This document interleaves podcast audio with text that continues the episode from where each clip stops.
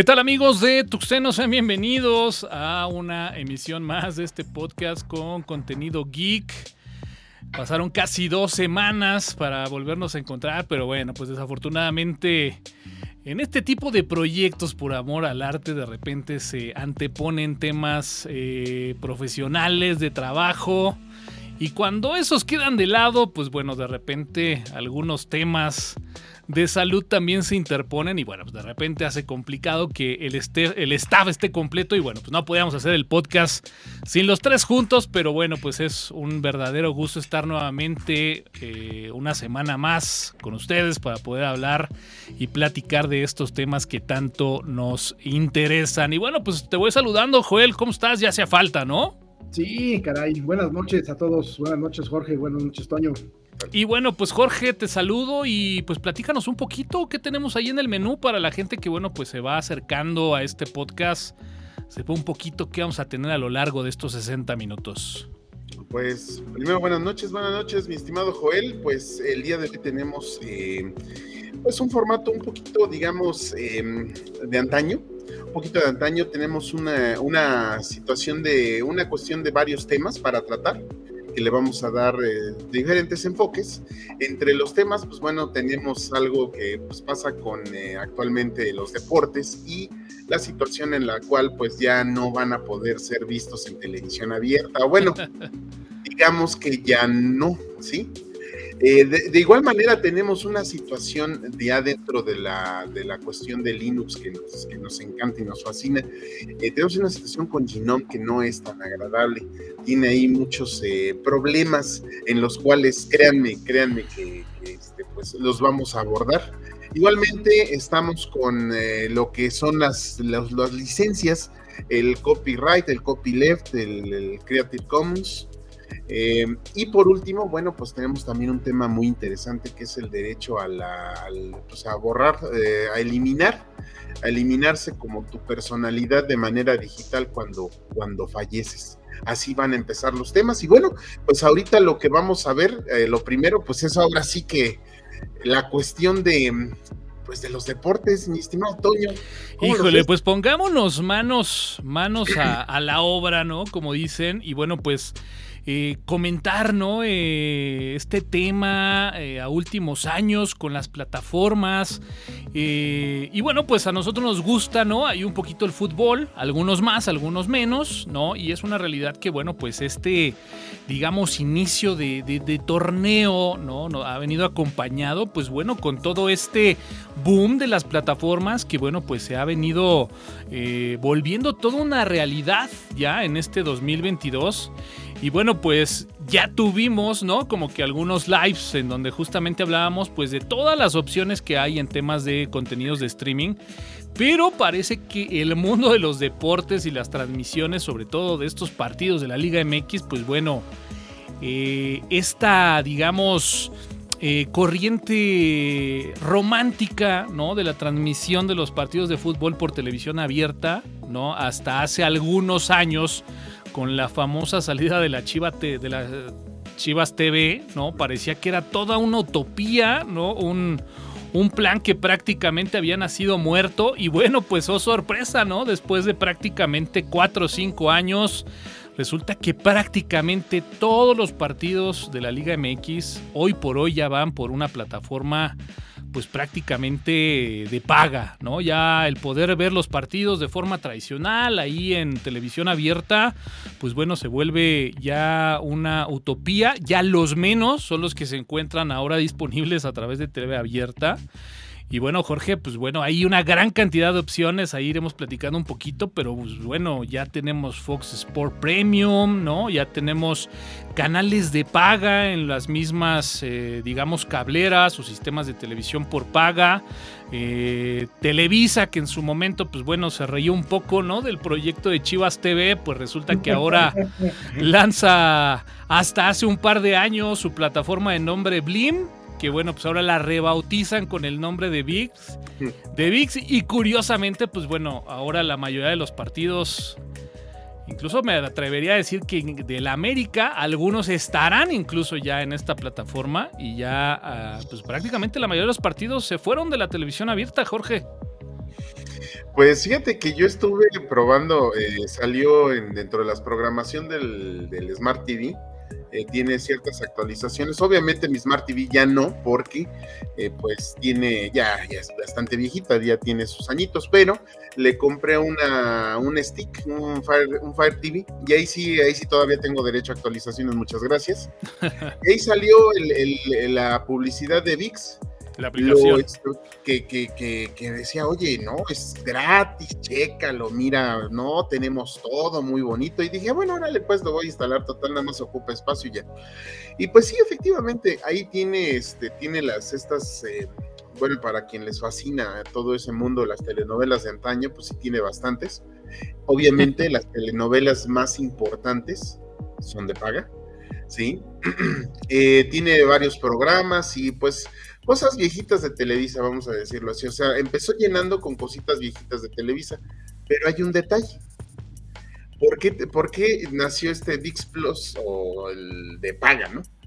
sí. Pues porque cuando tú instalas VIX en, este, en tu dispositivo, en tele, tele este, celular, etcétera, tiene una sarta de comerciales que no, no, no, no, no, como, como en horario prime de, de Televisa, ¿no? YouTube te desespera, YouTube está chavo, está pero bebecito. A de Sí, sí. Es un minuto y cinco de comerciales. Dices, no me friegues. Luego, dos minutos, otros cinco de comerciales. Y, y lo peor es que dices, bueno, son comerciales diferentes. No, son los mismos.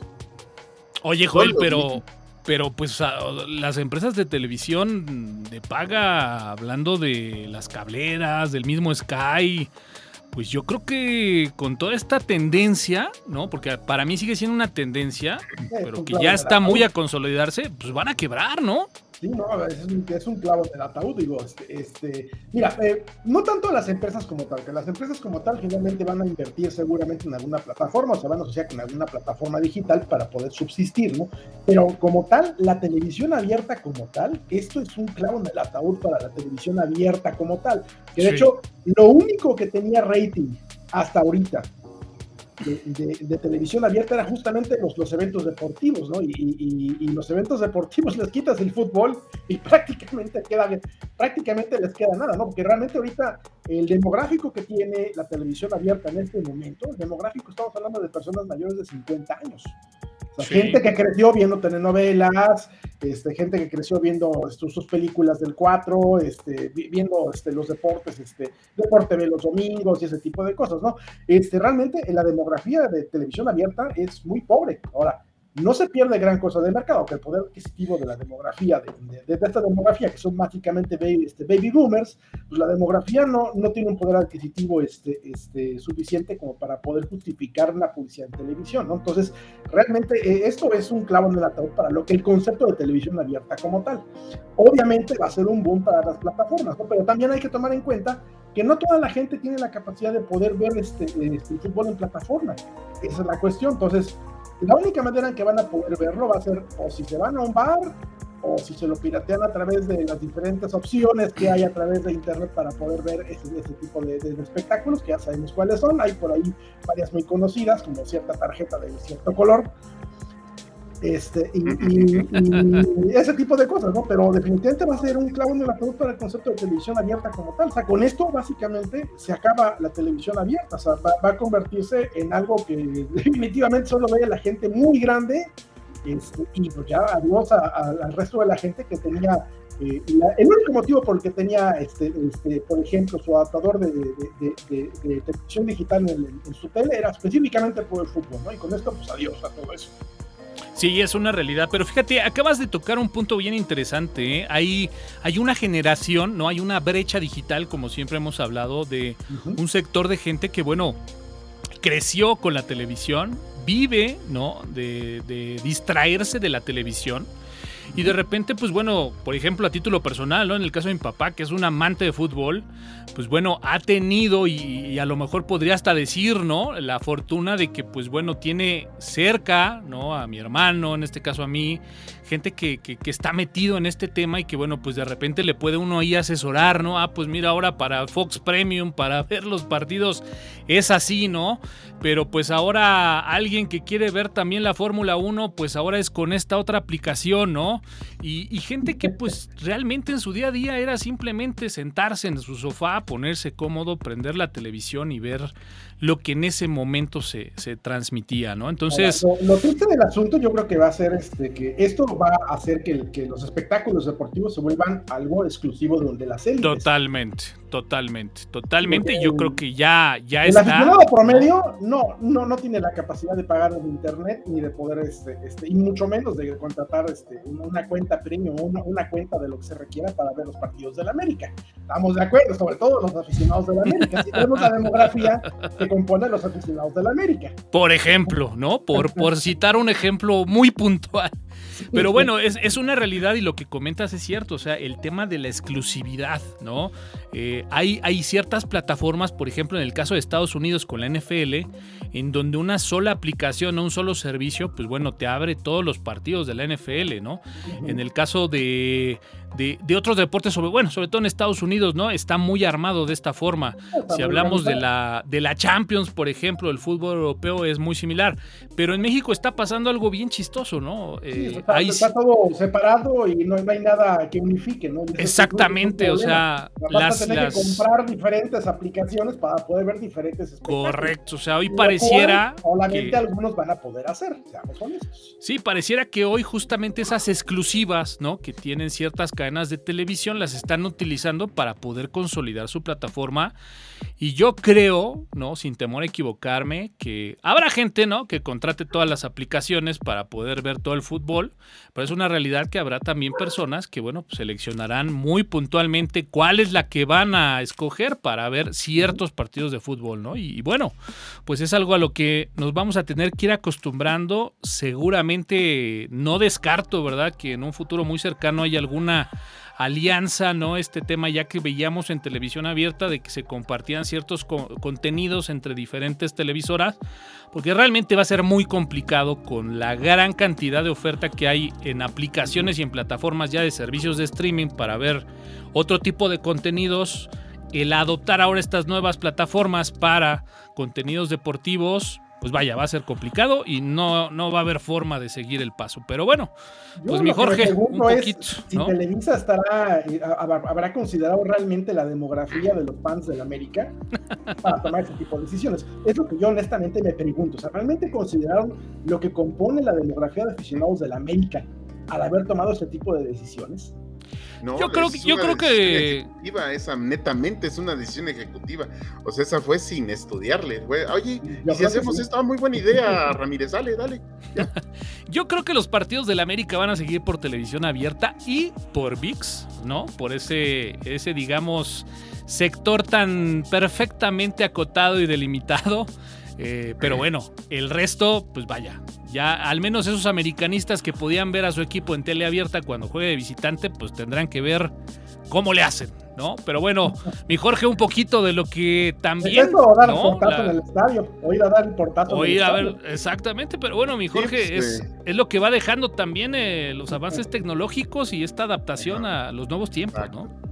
Sí, aquí como nos dice Didi, este nos dice pues, o si no, no les queda de otra más que asistir a los estadios y pues lo único que se va a ver en televisión abierta pues será entretenimiento, eh, las telenovelas, los reality shows y con un contenido pues, pues bastante, bastante cuestionable. Difícil de, de, ver de manera pues como, como uno ve por ejemplo YouTube. Oye, yo, recuerdo... Yo recuerdo a mi abuela que, ya sabes, de esa gente, pues ya de, tercera edad, ¿no? Que a, veces sufren de insomnio. Yo recuerdo que mi abuela se aventaba los informeciales de la madrugada. Habrá gente que a lo mejor le encantará ver los programas y los comerciales masivos en una plataforma gratuita, ¿no? Pudiera ser. Bueno, eso, eso, por un lado, eh, vamos a analizarlo también, porque justamente ese, ese, ese mercado de infomerciales la va a tener muy complicada es que cambia todo el mercado, ¿no? Todo el concepto de televisión. ¿Dónde se van a publicitar ahora? sí, totalmente. ¿Dónde se van a publicitar? Pues en las este, plataformas, obviamente. Exactamente, porque las regulaciones que hay en plataformas son muy diferentes. El pare de sufrir. Totalmente, ¿no? Se, se, rumora que ya, tiene, ya han tenido varias sesiones extraordinarias los de pare de sufrir porque se sienten ya sin sede, sin sede. Buenísimo. Jorge. Sí, este, y, bueno, no solo eso, también eh, acotando ese tema, pues también yo, yo tenía, porque ya no lo tengo, yo tenía el, servicio de televisión por, cable literalmente por, por, mi abuela. En vida, pues a ella le, le encantaba ver telenovelas y caso cerrado y cerrado el caso y, y todos los realities y las cosas ahí que había en la televisión, pero siendo sinceros, cualquiera de nosotros ahorita puede decir que ¿Hace cuánto que no ves la tele? Yo hace ya un bastante tiempo que ya no veo la televisión. yo prácticamente más de 10 años. Yo, por ejemplo, antes, antes de, digamos, del cambio de sexenio, yo veía un poquito el Canal 11 pero ahorita pues ya está, ya está malito, malito, ¿sí? Mira, nosotros, en el caso de nosotros, antes de mudarnos para acá, Chiapas, en 2014, este, contratamos televisión por cable y no dejábamos que, nuestros hijos vieran televisión abierta por la cantidad de comerciales. Y aún así pasaban comerciales que un día me quedé, caray, este, están pasando este, Dora la Exploradora y me ponen un comercial de, de, de la última película de Freddy Krueger como que no, no es muy congruente, ¿no? Pero en, una ocasión nos tocó publicidad del, del, canal de Golden, de ya sabes cuál. En fin, bueno, eh, la cosa está, por ejemplo, desde que llegamos aquí a Chiapas, decidimos cero comerciales, cero televisión abierta, únicamente plataforma y exclusivamente ven plataforma mis hijos. Y es la tendencia, ¿no? A ver lo que ya quieres ver, no lo que no lo que quieran, oferta te da. Exactamente. Claro. Jorge. Sí, como dice el buen Ismael, y saludos para, para todos, Tech Madrid, también saludos. Dice, pues eh, solo YouTube, Netflix, etcétera, la TV abierta ya está por morir. Es pregunta, pero pues obviamente ya lo, lo decimos, ¿no? El este pues ya esta, tele, esta televisión abierta pues ya se llamaba. Sí, o al menos, al menos el concepto, ¿no? De hace años, creo que pues obviamente ya está más que muerto y, y lo vemos, ¿no? Ya lo que hace muchos años, ¿no? Veíamos eh, en la gente que quería, ¿no? Anunciar sus productos y que les dabas la opción como tal de internet, pues era prácticamente tirar el dinero a la basura, ¿no? Ahora pareciera que el escenario es completamente al revés, ¿no? Y anunciarte a lo mejor en televisión abierta se sabe sabe que puede tener un alcance masivo, pero pues bueno, ya depende también el sector que quieras atacar, ¿no? Y de repente, pues a lo mejor ya el sector que quieres atacar el día de hoy ya no está en televisión abierta, ahora está en internet, ¿no? Pero bueno, listo, Jorge. Correcto. Bueno, pues vamos a pasar al siguiente tema que es acerca de Genome. Y ahí sí, la verdad de las cosas es que así, lo, lo mío, lo mío, lo mío va a ser decir, mi estimado Joel, platícanos. bueno, como todos sabrán, con NOM 42 este, hubo un cambio muy drástico que a mucha gente no le gustó, que causó mucha polémica, que fue básicamente la supresión de la capacidad de poder cambiar el tema de las aplicaciones y parte del escritorio. Ahora, esto eh, tiene su razón de ser. Por un lado, eh, tenemos un montón de, temas que se publicaron por todos lados, en GitHub y sobre todo en nomlux.org, y que fueron dejados ahí y abandonados, ¿no? Son, son temas que la gente empezó a instalar, empezó a utilizar porque les gustaban, que se veían bonitos, y resulta que los temas, con las, conforme fueron avanzando las versiones de NOM y otras, este, y de GTK y de, los otros escritorios, todos esos temas los dejaron de actualizar. Y aquí el problema es que es un tema, si no se actualiza o, no se le da mantenimiento, pues termina rompiéndote con las aplicaciones o el escritorio, ¿no? Que fue eh, justamente el caso de, del caso de NOM. Muchos de los temas la mayoría, vamos a ponerlo así, en nomlux.org, que es el sitio donde todo el mundo descarga temas, vamos a ponerlo así, 8 de cada 10 temas que encuentren en nomlux.org son temas rotos, o sea, son temas que no funcionan con ninguna versión no reciente, por lo menos. No estamos hablando de temas que tienen al menos 3 o 4 años sin mantenimiento y a veces hasta muchos más. Hay mucho, hay temas, por ejemplo, vamos a hablar del caso de Numix. Numix es un tema que hace 10 años era súper popular, todavía lo era en 2017, y en 2017 la empresa que estaba detrás de Numix, pues quebró. Era una startup que, que, finalmente no funcionó este, y la empresa dejó de darle mantenimiento al tema.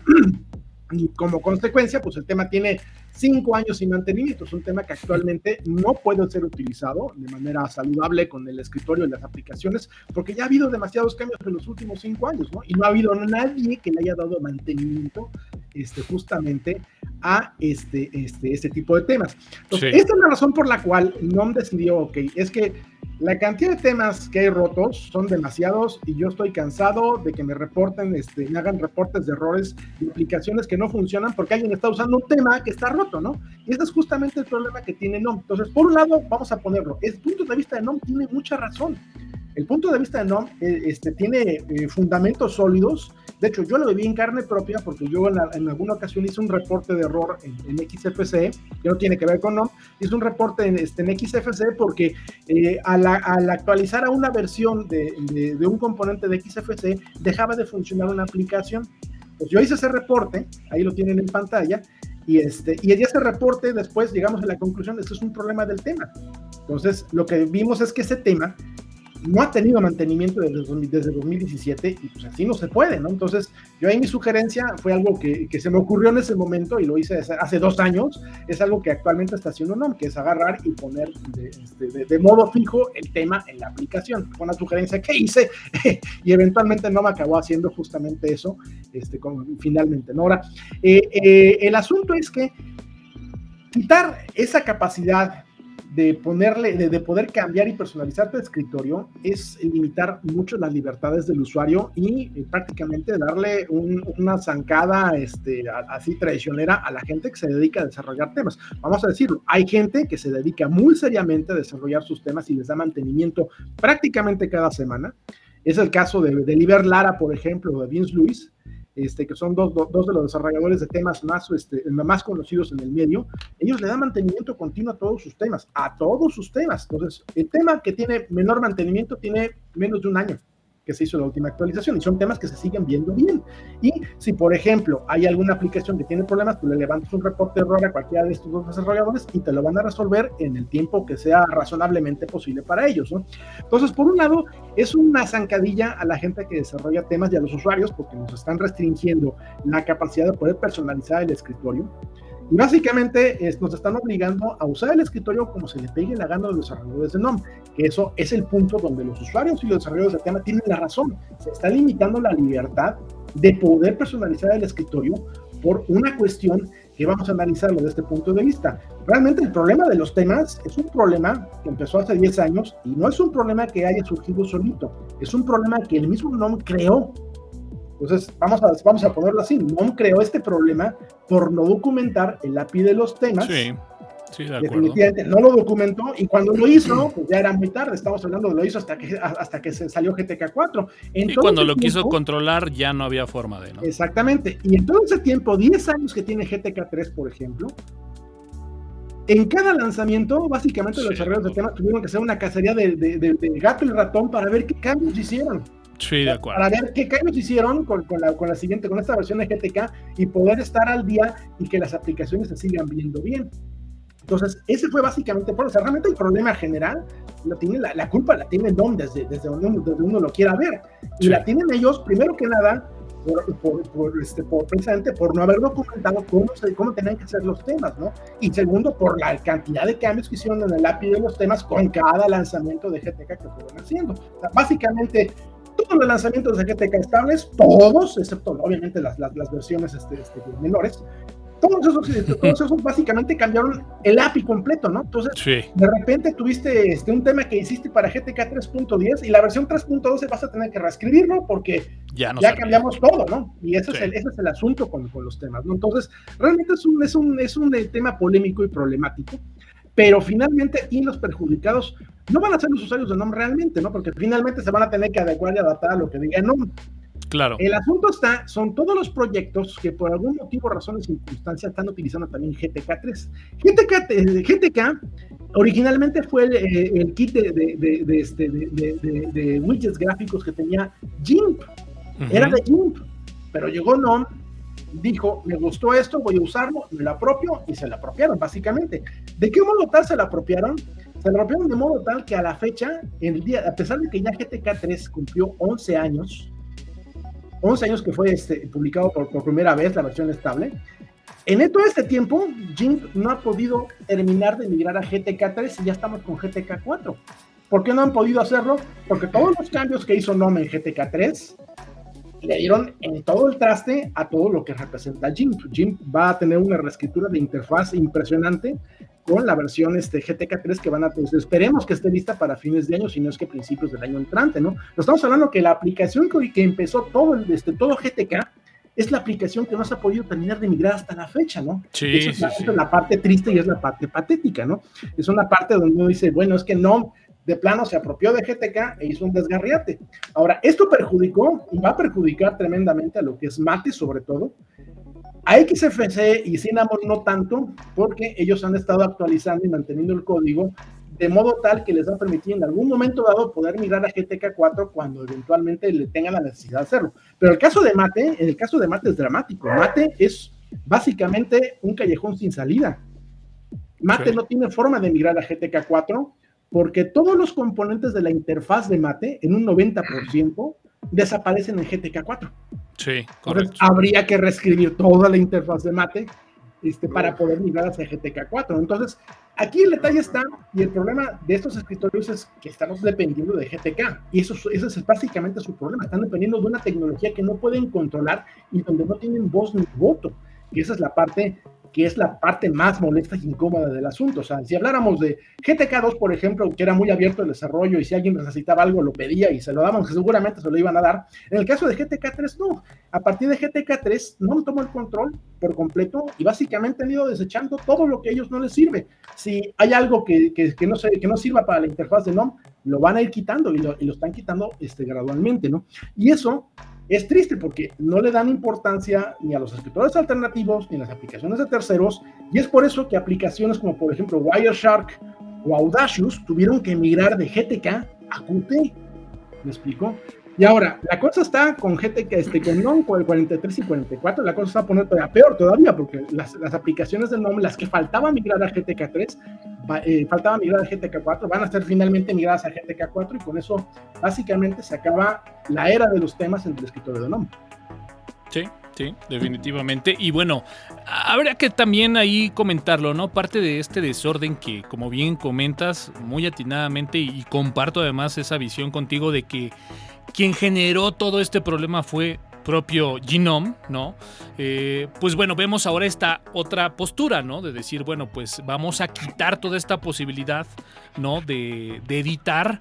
Yo lo veo más un poco como limpiar un poco la casa, ¿no? De hacer justamente este, hagamos año cero y de aquí empecemos hacia adelante. Y curiosamente... Eh, ahora que justamente hice la migración eh, a, a, Genome 42, eh, me acordé perfectamente que teníamos esta charla, digamos, como que pendiente, pero que además previamente habíamos hablado, eh, pues un poquito de este tema de los escritorios y hablábamos también de este cambio generacional en los usuarios finales como tal de Linux, uh -huh. en donde justamente hablábamos que incluso, me atrevería a, a decirlo, hay usuarios hoy por hoy de Linux hablábamos de este sector no muy acotado de, de, programadores web, de programadores de aplicaciones móviles que han destinado a Linux como su plataforma base para desarrollo, que incluso te, te diría que hoy por hoy desconocen que pueden eh, customizar a estos niveles que conocemos un uh -huh. escritorio, ¿no? Entonces, eh, creo que si me atreve, si, si, si, me permites atreverme a hacer esta, esta digamos, eh, aseveración, creo que incluso esta postura de Genome que está tomando en este momento, creo yo que mejor momento no pudo haber encontrado y que probablemente, pues bueno, eh, no sabemos, ¿no? Si a lo mejor más adelante esta filosofía vaya a cambiar, se vaya a ser más flexible. Pareciera hoy por hoy que los tintes son a que es inflexible y esto es lo que se viene y estos son los cambios y no nos vamos a mover, pero creo que de alguna forma el momento ayuda a que más personas se acerquen a Linux y sobre todo que más personas adopten a, a Genome como escritorio con, con, todo lo bueno y lo malo que ya hemos platicado en estos componentes, en estos cambios, ¿no? De algunos elementos en los propios, eh, pues digamos, componentes de las propias ventanas, de todo lo que tenemos como, eh, digamos, elementos, ¿no? Para poder mostrar en la interfaz y que pues la gente al no conocer lo previo, pues lo dará como, pues esto es lo que tenemos y a, y a trabajar, ¿no? Bueno, mira, de cierta manera es algo parecido a lo que pasó, por ejemplo, con sitios como Taringa. En Taringa, por ejemplo, este, la gente se enojó mucho cuando hicieron su cambio de versión del software que utilizaban para como CMS. Este, Ellos lo hicieron a propósito, lo hicieron para destoxificar su comunidad. Eh, se querían hacerse de los usuarios tóxicos, ahuyentarlos y dejar que llegaran nuevos. Ahora, el tema es que en Taringa eso no funcionó. Vamos a ver si le funciona. Y, ¿no? y, y, y, exactamente, es un muy buen ejemplo, ¿no? Yo más bien diría, Joel, sí funcionó. El problema es que mató lo, lo, lo, atractivo que tenía Taringa. Exactamente, exactamente. Ese se mató su atractivo. Ahora, vamos a ver cómo le van con esta estrategia, porque esta estrategia es básicamente hacer enojar a, a, a la comunidad tóxica, es lo que ellos llaman de comunidad tóxica. Este, deshacerse de esa comunidad tóxica, que vayan a otros escritorios o hagan lo que quieran, y yo voy agarrando los usuarios nuevos, porque finalmente Red Hat se encargó de este, lograr que todas las distribuciones Linux importantes, relevantes, a hoy en día utilicen GNOME como escritorio predeterminado. Correcto. Y más por cabildeo y otra cosa que, que nada. Así que no es por cuestiones técnicas o por cuestiones de que GNOME sea mejor, sino simplemente porque metieron sí, dinero. Estándar, claro. Dieron dinero, dieron dinero, dieron dinero para que finalmente los comités de cada distribución decidieran utilizar GNOME como escritorio predeterminado, ¿no? Ahora, esto al final de cuentas va a ser una, un arma de doble filo para GNOME porque no, actualmente es el escritorio que más recursos consume hoy en día. Sí. Aún si lo quieres comparar con KDE, no se lleva al menos el doble de recursos que KDE. Y KDE hace 10 años era básicamente el, el Windows, el Windows 8 de los Linux. Yes. Oye, mira, pongo. Día, se, se, ha vuelto todo lo contrario. Pongo en pantalla justamente este comentario, ¿no? De Vivi Gape que dice: esperando que los usuarios nuevos no sean tóxicos también. Y fíjate, acá rescatando un poquito esto, este feedback, ¿no? Que, que, que yo les, les, les, comentaba y les platicaba, y que justamente lo tomamos como ejemplo en el podcast anterior donde hablábamos de escritorios. Ahí sí yo podría decir, ¿no? Que los nuevos usuarios realmente reciben muy bien a, a Genome con esta nueva presentación, ¿no? Excepto con, los gamers. Con esta nueva disposición, pudiera ser, ¿no? Claro. Pudiera Excepto ser. Los gamers, ¿no? Excepto eh, los gamers, los pero gamers te digo, este, se, este nicho tan, tan definido de programadores que a lo mejor decidieron no utilizar una Mac y trabajar en Linux, te lo digo, o sea, abiertamente están muy, muy a gustos con el escritorio, ¿no? Bueno, yo y... para cerrar el tema quisiera sí. comentar, este, este, hay un artículo que está en pantalla, que está en alcance libre, donde estoy explicando de manera técnica, ahí para la gente que le interese, estoy, ahí explico de manera técnica el por qué es un problema para los demás escritorios y el por qué para Mate es un callejón sin salida y, y, y qué opciones hay, qué es lo fue lo que está cambiando, qué es lo que desaparece en GTK 4 y de qué manera perjudica al resto de la comunidad de desarrolladores. Déjame, déjame comentar además que esta discusión a mí al menos me pasaba, ¿no? Eh, de repente uno la ve venir, ¿no? En foros, en noticias. Y tendré que decirlo, la verdad es que hiciste un muy buen resumen, ¿no? Con todas como las visiones, todas las percepciones de ambos lados, ¿no? De los que están a favor y de los que están también de alguna forma en contra. Como dices tú, con todo el sustento técnico, para los que quieren ir un poquito más a fondo en el tema, creo que es una nota más que obligada y una parada en alcance libre de sí o sí para poder entender un poco más con temas técnicos el contexto, ¿no? Pero bueno. Muy bien, mi Jorge, ¿qué más tenemos como tercer plato el día de hoy? Pues eh, ahora sí que dando conclusión a esto es que en algún momento yo veía los temas que eran de Meral, ya hace muchos años, y seguían teniendo el mismo problema ahora del cambio de una versión a otra. Ni modo, pero pues así es esto.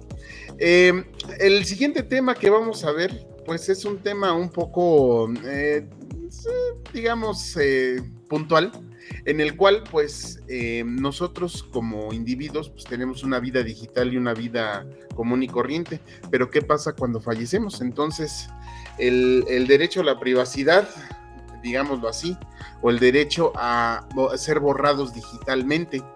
En este tema eh, cabe, cabe, cabe mencionarse porque Bueno, pues ahorita sufrimos una pandemia y mucha gente tenía redes sociales que desafortunadamente ya no está.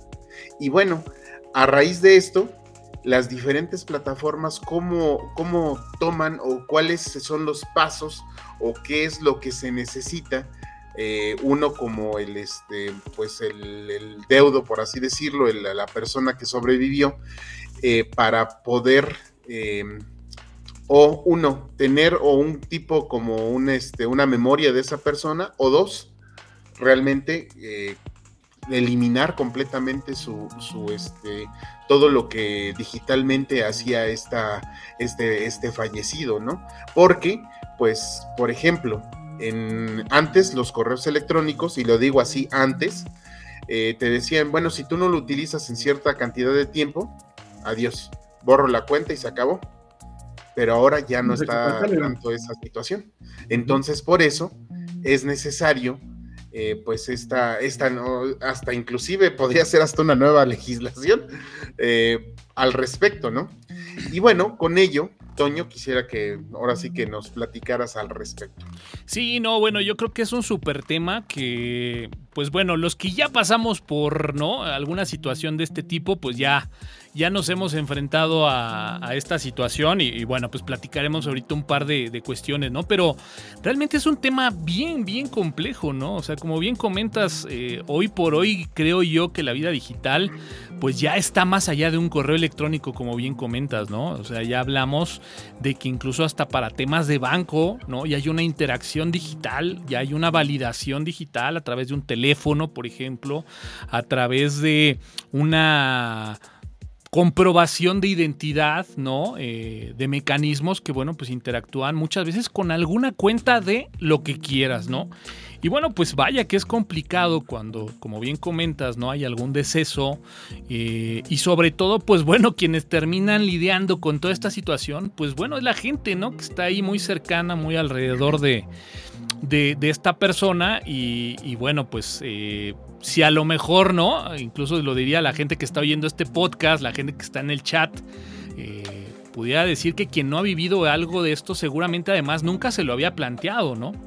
Pero bueno, es una realidad que hoy por hoy pues ya, ya empieza, digamos, como que a considerarse, ¿no? Este escenario en muchas de las plataformas. Igual y podemos ir platicando ahí un poquito de lo que pues a lo mejor a algunos nos ha tocado vivir, ¿no? Para que pues bueno, es algo que tenemos seguros todos y que pues de alguna forma eh, ante una situación pues ya no estemos como que navegando tan obscuras y sepamos cuáles son los, los siguientes pasos, ¿no?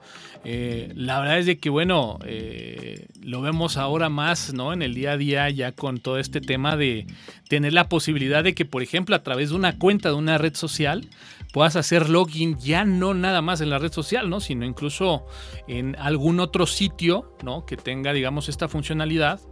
Y esto, pues obviamente genera que los mecanismos para de repente recuperar una cuenta en donde a lo mejor pues ya no tienes, ¿no? O no conoces o no está la persona ya disponible.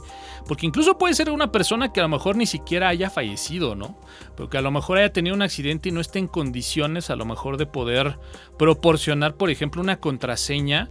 Pues eh, este tipo ya de redes sociales, hablando de un Facebook, hablando de un Twitter, eh, el mecanismo para recuperar el acceso a la, cuenta, a veces no es nada sencillo, ¿no? Entonces, en el caso de Facebook, pues bueno, ya hay por ahí algunos mecanismos, ¿no? Que ya están prehechos eh, para que tú puedas poner ahí como que un, podría decir como un tipo albacea, ¿no? O, una persona que ante tu incapacidad de poder accesar a tu cuenta, alguien pueda, pueda, digamos, como que acceder a tu cuenta y ya de ahí, pues bueno, determinar qué, se quiere hacer con ella, ¿no? Desde darla de baja, desde dejar, como bien decías, ¿no? Facebook maneja este tipo de cuentas como de memorial, ¿no? Eh, en honor a una persona. Y que la verdad a veces sí es bueno, es importante como que cerrar también ese tipo de vida digital, como bien lo decías Jorge, porque pues eh, nos ha tocado seguramente, reitero, a quienes hayan ya transitado por esto, el pues de repente gente que a lo mejor ni siquiera sabe, ¿no? Que a lo mejor ya esta persona pues ya falleció y que de repente pues la cuenta al no haberla reportado con ese estatus pues por ejemplo sigue mandando la notificación que es tu cumpleaños, ¿no? Y que alguien que no se enteró pues te sigue mandando felicitación en tu, en tu cuenta de Facebook, pues vaya, puede ser bastante, bastante desagradable, ¿no? Por citar algún ejemplo, Jorge. y fíjate que de hecho le, le, pasó este, a un amigo mío que falleció en un accidente este, aéreo allá por, por Tequesquitengo. Este, justamente este, un año después de que murió, más o menos, y mucha gente no se había enterado. Y empezó a meter este, felicitaciones de cumpleaños y etcétera, como es costumbre. Eh, ya ves que la gente no acostumbra a leer mucho a veces lo que pasa en los muros de los demás.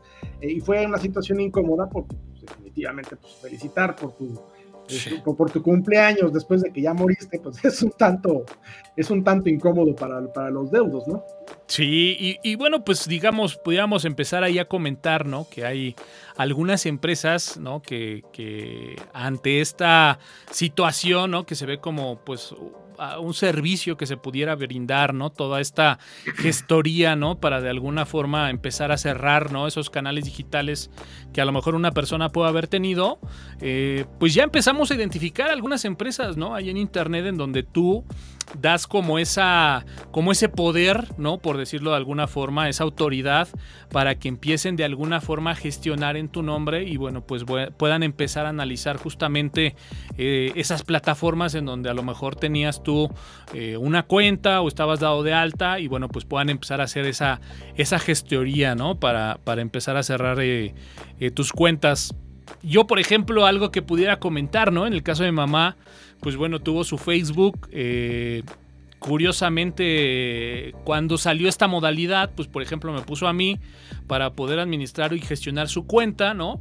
Eh, digamos ya cuando mi mamá fallece y platicamos como en familia, bueno, pues qué íbamos a hacer con su cuenta de Facebook y vimos esta opción de memorial, dijimos, oye, pues sería interesante, ¿no? Dejar ahí como pues, una, buena... Eh, digamos una buena reseña ¿no? de su perfil ¿no? y dejar ahí su foto que obviamente ya como que con esta configuración ya eh, todo este tema, ¿no? De las notificaciones de cuando a lo mejor era tu fecha de cumpleaños, eh, likes, ¿no? Este, comentarios, como que queda ya congelado el perfil. Pero por ejemplo, curiosamente, ¿no? Ahora para poder ya dar de baja la cuenta como tal, que al paso del tiempo como que también dijimos, bueno, pues la verdad es que a lo mejor ya no tiene mucho sentido, pues te topas, ¿no? Con que ahora hay que cumplir otro tipo de, trámites o de requisitos por en ese momento no haber, por ejemplo, cerrado la cuenta. Y bueno, pues se vuelve una, una bola de nieve, ¿no? Sí, no, definitivamente. Mira, en el caso de mi papá, cuando falleció, falleció en el 2003, en ese tiempo no había redes sociales. Este, yo gestionaba su cuenta de correo porque su, cuenta de correo la tenía yo en mi, en mi servidor de correo, ¿no? Entonces, este, cuando falleció, pues bueno, simplemente di de baja su cuenta de correo y se acabó. Ahí paró la cosa. En el caso de mi mamá, que falleció este, este, hace un par de años, y fue mucho más complicado porque este, este, pues nadie tenía acceso a la cuenta de mi mamá, sí, excepto mi hermana, ¿no? Y, mi hermana como que no, no, no, es muy dada con, con las computadoras, entonces ahí, ahí sigue su perfil arriba. Sí, sí, y, como te decía yo, ¿no? Pues bueno, finalmente algunas cosas dices tú no pasa nada, ¿no? Se puede quedar ahí activo. Eh, pero bueno, por otro lado, como que hay ciertas cuentas que, que, sí preferiría uno como que cerrar, ¿no? O, por lo menos ir quitando. Y, y, de verdad, cuando lo quieres hacer, te das cuenta que no es un proceso sencillo. Y, y bueno, pues la verdad digo, haciendo ahorita un poquito de, memoria con estas evoluciones que ha habido, en donde ya tienes a lo mejor incluso hasta servicios de banco, ¿no? En donde ya tienes un token en un teléfono móvil, en donde tienes notificaciones a un cierto número de celular. Eh, y que bueno, aunado a todo eso, con muchas veces la pérdida y lo que representa esa pérdida, de verdad darle trámite a esto se vuelve un, poco complicado. Y bueno, no sé qué opinen ustedes, pero justamente cuando empezamos a platicar un poquito de este tema para platicarlo aquí en el podcast, me viene un poco a la mente pues esta iniciativa, ¿no? Que tiene Apple, que tiene eh, Google, ¿no? Que tiene Facebook de centralizar justamente este tema de las, eh, pues digamos, inicios de sesión centralizados. Eh, eh, a veces estamos un poco a favor, un poco en contra, pero bueno, este escenario como tal es lo que de repente nos hace ver que a lo mejor no sería tan mala, tan mala la idea, ¿no? Pero bueno, simplemente un tema que a veces no es tan grato, pero que al estar relacionado con la tecnología, pues bueno, habría que, había que mencionar, Jorge. Y sobre todo que, como bien lo mencionan en Facebook, ahorita ya tienen ciertos controles en los cuales tú puedes enviar una, un escaneo, vamos a decir, del acta de defunción de la persona. Si tú quieres, eh, si tú quieres hacer algo con esa cuenta o quieres eliminarla, eh, hacer un memorial o lo que, lo que sea que gustes. Y pues obviamente, em, a mí en mi caso, pues eh, afortunadamente, eh, como yo le llevaba correos electrónicos y todo a mi papá y a mi abuela, pues, este, pues obviamente yo los, los di de baja, ¿no? Pero, este, pero sin, bueno, sin embargo, em, pues me he topado con situaciones en las cuales pues no tiene ni la clave del teléfono celular del fallecido. Entonces, eh, el poner atención a todos estos temas, aunque, aunque mucha gente diga, ay, pues no, es que cómo voy a anotar una contraseña, pues sí, sí es importante, porque obviamente, pues, a mí me decía mucho mi abuelo, la vida no está comprada y el hecho de que seas joven no significa que vayas a vivir mucho tiempo. O sea, mañana puede pasar cualquier cosa, ¿no? Entonces, por si las dudas, por si se necesita, por lo que sea, pues deja, deja todo bien, ¿no? Deja es todo que, más. Es que te digo algo, pareciera que ya el tema digital, por ejemplo, en tema de testamentos, ¿no? Incluso debería de venir ya algo, ¿no? Eh, en donde, pues bueno, tú puedas dejar esto. Pero bueno, sabemos que también no es bueno tener una contraseña fija y también va cambiando y bueno, de repente es complicado, ¿no? Ahora que lo mencionabas, ¿no? Eh, justamente, por ejemplo, en el caso de Facebook, ¿no? Ya cuando de una cuenta memorial quieres realmente ya eliminar la cuenta, pues por ejemplo viene este tema, ¿no? De lo que hablabas, ah, pues sabes que mándame copia del acta de defunción. Y entonces también entran todos estos temas de, ¿no? La venta de información, ¿no? de, qué va a pasar con toda esa información. Y dices tú, carajo, que siga la cuenta activa, ¿no? Yo no les comparto ya más este documento. Es complicado. Así es, exactamente, es complicado. Sin embargo, bueno, pues es algo que se requiere. Inclusive hace poco tuve una, una situación en la cual no es, eh, no es causa de fallecimiento, pero sí eh, fue como una apropiación de la cuenta de una persona que tenía un negocio, etcétera, etcétera, y Facebook no se la regresó, o sea, no se la regresó, o sea, por eso les comentamos, no es tan fácil. y además aquí veo, veo aquí un comentario que, y es cierto, desgraciadamente aquí, al menos en México, es cierto, dice, hasta en la otra vida te sigue el SAT, y es cierto. eso es muy cierto. Si tú debes impuestos y te mueres, a tus ese, deudos se los van a cobrar, ¿eh? Pero ese pues, buzón tributario no cierra, mano. Sí, no, no, no, no, o sea, ese te, te, persigue hasta el mismo infierno si es necesario. Ah, me mato yo, ahorita te cobro, así, así, o sea, de verdad, es, es, es tremendo este, este, este organismo de aquí en México, pero pues así las cosas. Y bueno, pues em, digamos para ya... antes de cerrar el tema, Jorge, nada más, pues bueno, eh, ahora sí que como reflexión, ¿no? Eh, comentabas algo que es muy interesante. Eh, es importante, ¿no? Como que hacer esta reflexión para la gente que escucha, ¿no? Que de alguna forma pensemos que nunca habían, a lo mejor incluso hasta coqueteado, ¿no? Con el tema, con la posibilidad. De repente cuando estamos muy jóvenes, ¿no? Y vemos a lo mejor a nuestros papás que están muy bien, pues no nos pasa eh, la más mínima idea, ¿no? De, tener que vivir o enfrentar una situación hasta que la vives y la tienes que enfrentar. Y, como siempre lo decimos, ¿no? Cuando estás preparado, pues hay más posibilidades de sortearla de una mejor forma. Así que es un tema de repente complicado, ¿no? Hay gente que, que no les gusta o que no nos gusta muchas veces abrir este, este tipo de temas, pero bueno, pues bien lo dices, ¿no? no nadie tiene la vida comprada y, es mejor estar preparado y tener ahí un plan de, contención, ¿no? Pero bueno, pues listo, este es eh, uno de los temas más que queríamos hablar en este podcast, ¿no? Listo, Jorge. Así es. Y bueno, pues em, ahora sí que tan importante es nacer como también irse, pero pues ahí tomen sus precauciones y cambiando radicalmente de tema. Radical. Aquí voy a iniciar con el estimado Joel porque nos pasó una noticia y esta noticia nos hizo platicar bastante al respecto. Y bueno, estimado Joel, ¿qué pasó?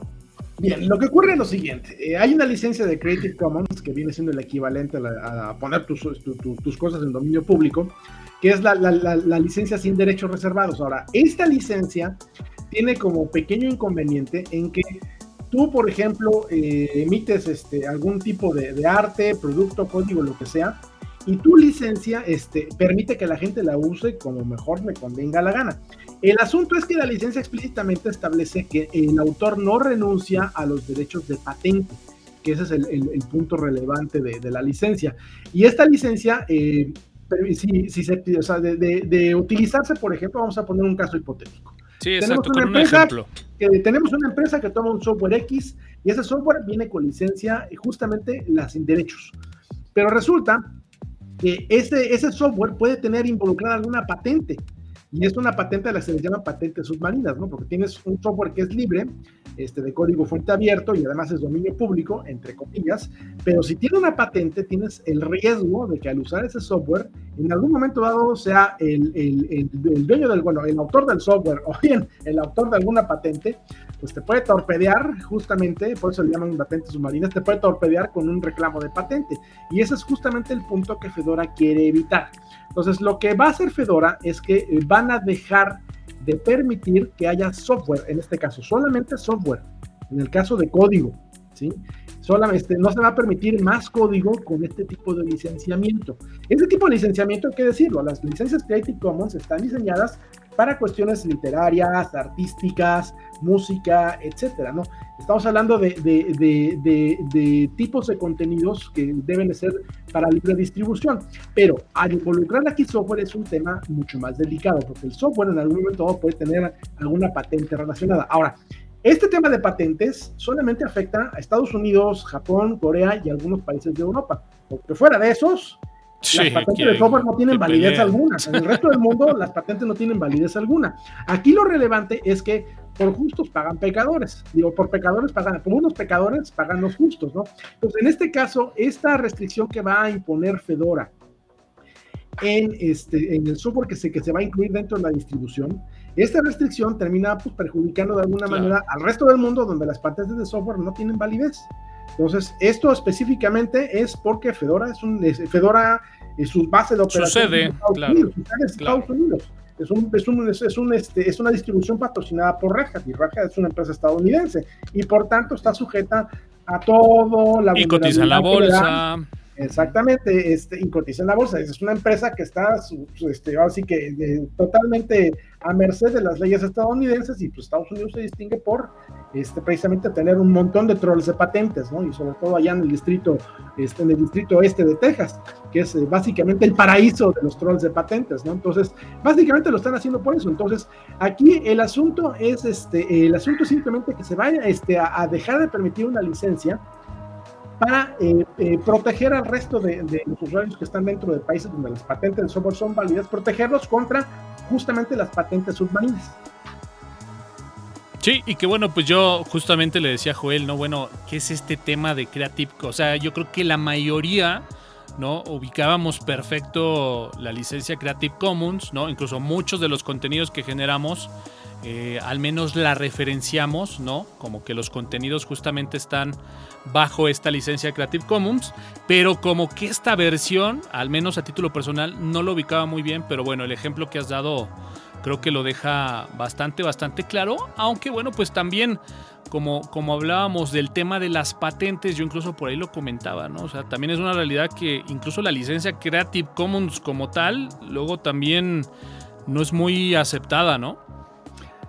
Pues eh, tiene algunos agujeros legales, ¿no? Y, eh, aquí en México hay, hay, representantes de Creative Commons, este, pero de todos modos este, son, son este, licenciamientos que de alguna manera, este, hasta la fecha no ha habido un, litigio legal, bueno, un litigio en México reclamando este, algo sobre Creative Commons, ¿no? Derechos y hasta la fecha no he sabido yo de, de, de algún caso en donde haya habido un conflicto por la licencia de Creative Commons, pero teóricamente, por lo menos aquí en México, este, este, los que, eh, por lo menos hace unos años, eh, los diputados que estaban encargados de la, de la sección que se encarga de derechos de autor decían que las licencias Creative Commons no, no tienen validez, bueno, no pueden ser válidas en México por X cantidad de, detalles técnicos.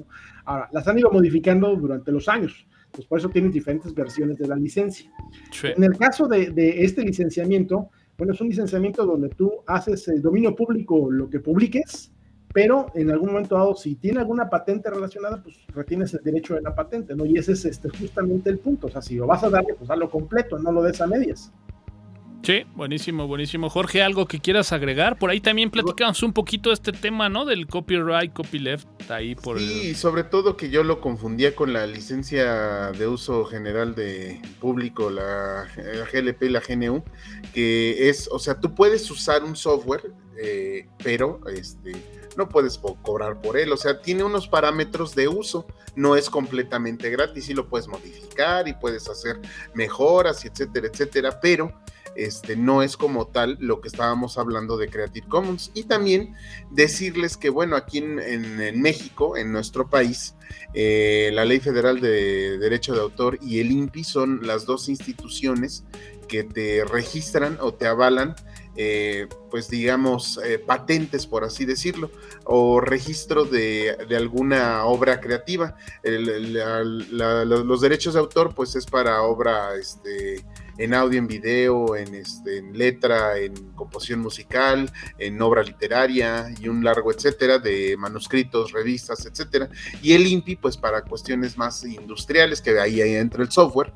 Y, este, y pues en realidad, si si uno quiere publicar un software que sea de uso gratuito, pues las instancias son más eh, enfocadas como, si no a la investigación, sí un tipo de situación así, en la cual tú publicas en una revista de difusión, em, eh, pues eh, local, mundial, etcétera, tu, tu trabajo y uno, un, jurado te lo califica y te dice, ah, mira, este, pues corrige el este, lo corrige esto otro, y se hace parte del todo el, este, del, pues del contenido de ese tipo de revistas, ya sea de electrónica, IEEE o cualquier otra revista que, que, este, que difunda ciencia. Entonces, pues así, así funciona un poco aquí esta, esta situación, y pues en Estados Unidos, pues hay eh, una cantidad de páginas que nos decía el buen Joel, hay una cantidad de páginas que ofrecen videos, audio, imágenes y todo, y, lo único que tienes que hacer sí o sí es decir que, ah, mira, este es el autor y tan,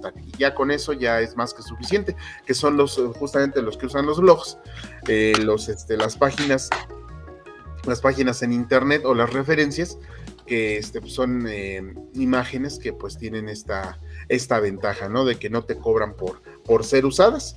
Y bueno, pues este, pues ya, ya vamos finalizando, Toño.